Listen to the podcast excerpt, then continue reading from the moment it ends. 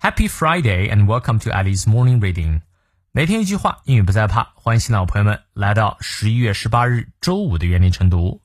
今天这句话来自于 Jawaharlal Nehru，加瓦赫拉尔·尼赫鲁，他是印度独立后第一任总理，在印度独立运动当中啊扮演着关键的角色，呃，被甘地信任而得以成为他的继任者。他的这段话呢也很有意思。Life is like a game of cards. The hand you are dealt is determinism. The way you play it is free will. 人生宛如一场牌局，拿到什么牌那是命中注定，但如何出牌却操之在己。你看你是否理解了呢？我们来逐词看一下。Life is like a game of cards 啊，人生就像像什么呢？A game of cards，game 游戏 of cards 啊，cards 这个指纸牌，人生就好比像一个纸牌游戏。The hand 这里 hand 不是手的意思啊啊，指的是一开始拿到的牌 啊，就是刚开始发的牌。You are dealt 啊，这里 be dealt 是给你发的，给你发的这手牌呢 is determinism。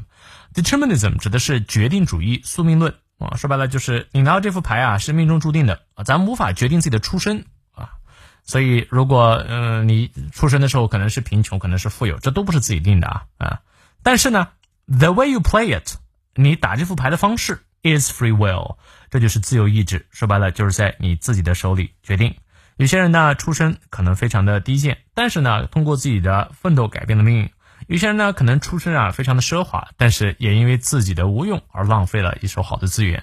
所以总是抱怨自己的出身没有用，关键是要把一切把命运抓在自己手里。好，让我们来看一下其中的发音知识点。Life is like 都是双音 i in the way。Life is like a game of cards，重音在前。The hand you are dealt 重音在前，is determinism determinism 重音在第二个音节。The way you play it 停顿一下，is free will。好，从头到尾我们来过两遍。Life is like a game of cards. The hand you are dealt is determinism. The way you play it is free will. 再来一遍。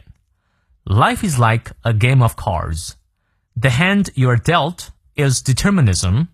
The way you play it is free will。希望这段话对你有所启发。那么有任何问题，我们六点半的成都直播不见不散。See you later.